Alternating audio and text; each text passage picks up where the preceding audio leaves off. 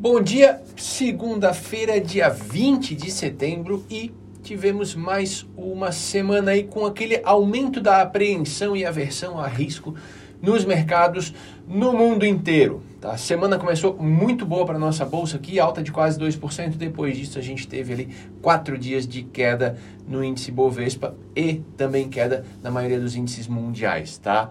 Os indicadores que vêm sendo divulgados, ou que foram divulgados ao longo de toda a semana, eles têm corroborado essa ideia de que o crescimento das economias tem se estabilizado, ao mesmo tempo que a inflação tem preocupado cada vez mais e reforçando, né? Isso tem ocorrido no mundo inteiro. Aqui no Brasil a gente teve dois índices de inflação divulgados durante a semana, índices intermediários semanais ali, né, que foi o IGP, que trouxe deflação, 0,37 negativo, mas um pouquinho menor do que se esperava. Se esperava uma deflação maior. E também o IPC, que também veio mais alto do que se imaginava. Números de inflação, de inflação também do Reino Unido e da Alemanha também vieram bem acima do que se esperava, tá? Agora, algumas surpresas boas também por aqui. A gente teve o IBCBR, que funciona como uma prévia do PIB, veio bem melhor do que o esperado, assim como também a atividade do setor de serviços, que no geral já opera acima, a níveis né, acima da, do início da pandemia, do que era antes do início da pandemia, mas puxado principalmente por um, um grupo ali que é informação e comunicação, e ainda com muito espaço para crescimento em outros setores dentro do grupo, o que é positivo. A surpresa negativa da semana veio pelo aumento de impostos para bancar o Auxílio Brasil. O governo anunciou o aumento do IOF até dezembro como uma forma de manter o pagamento do auxílio no valor de 300 reais.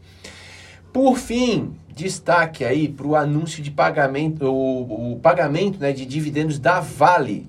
É, que foi anunciado durante a semana, a empresa uh, vai pagar um valor de R$ reais por ação, valor muito alto, tá? E que representa pagamento de total de 40 bilhões de reais. Ou seja, no dia 30 de setembro a gente vai ter entrada de 40 bilhões de reais no mercado. Resta saber para onde esse dinheiro vai, mas fato que é um valor muito relevante que pode vir a mexer aí com o mercado, tá? Sobre a Covid, também é interessante falar aqui para a gente acabar sobre Brasil. É, os números de vacinação continuam no ritmo bem acelerado. Isso tem, tem sido representado aí na queda expressiva que a gente vê no, no, aumento, né? Ou a queda, na verdade, no número de novos casos e de internações. Também a gente não teve uh, o aumento do número de casos, por exemplo, por conta da, da variante Delta aqui no Brasil. Aliás, praticamente em toda a América Latina.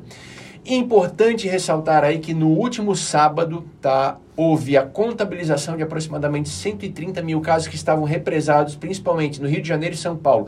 Ou seja, casos antigos, muito antigos, é, que foram contabilizados, né? Portanto, a gente tem que tomar cuidado com o reflexo disso nas estatísticas, tá? Quando a gente olha aquela estatística de número de duas semanas, os números de fato eles vêm caindo. Se a gente expurgar esse, esse número adicional, eles estão caindo.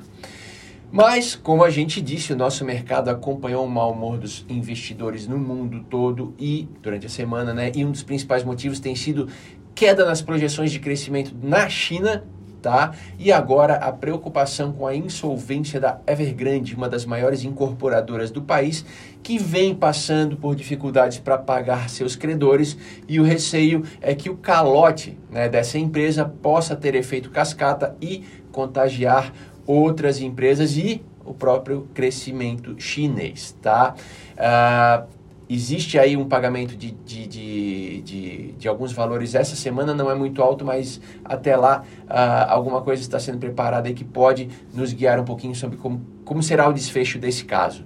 Também para essa próxima semana, reunião de vários bancos centrais no mundo, entre eles Estados Unidos e Brasil. Então, olho vivo para os comunicados né, desses bancos que podem trazer alguma ideia sobre como serão nossos próximos meses, ok? Uma ótima semana para todos nós.